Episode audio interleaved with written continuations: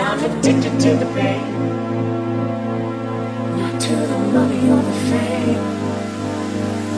It's a sadistic little game.